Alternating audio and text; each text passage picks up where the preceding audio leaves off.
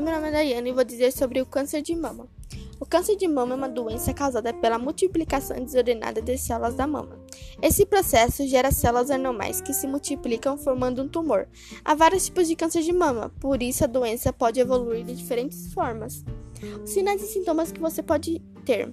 Os sintomas mais comuns de câncer de mama é o aparecimento de nódulos, geralmente dolor, duro e irregular, mas há tumores que são de consistência branda, globosos e bem definidos. Também você pode ter saída espontânea de líquido anormal pelos mamilos, pele da mama envermelhada, retraída ou parecida com casca de laranja pequenos nódulos também nas axilas e no pescoço.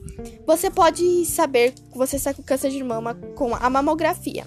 A mamografia é feita com a mulher posicionada em pé, de forma que o seio fique entre as duas placas do, do mamágrafo, que é aonde as imagens serão capturadas. Durante o exame, a mulher deverá ficar imóvel e segurando a respiração durante alguns segundos. Também, também tem como ser autoexaminar, com os seguintes toques. Primeiro, Primeiro, você fique em pé, em frente ao espelho e observe o bico, superfície e contorno das mamas.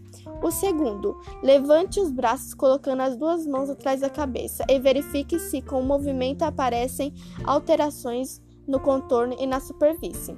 Terceiro, a mão direita deve apalpar a mama esquerda e vice-versa. Os movimentos devem ser circulares e suaves e suaves, fazendo uma leve pressão com as pontas dos dedos. Quarto, o quarto. As axilas também devem se apalpar em busca de nódulos. Caso encontrar algum, doloroso ou não, a paciente deve procurar atendimento médico. O diagnóstico precoce possibilita que as chances de cura sejam muito maiores para a paciente. E esse foi meu trabalho sobre o câncer de mama.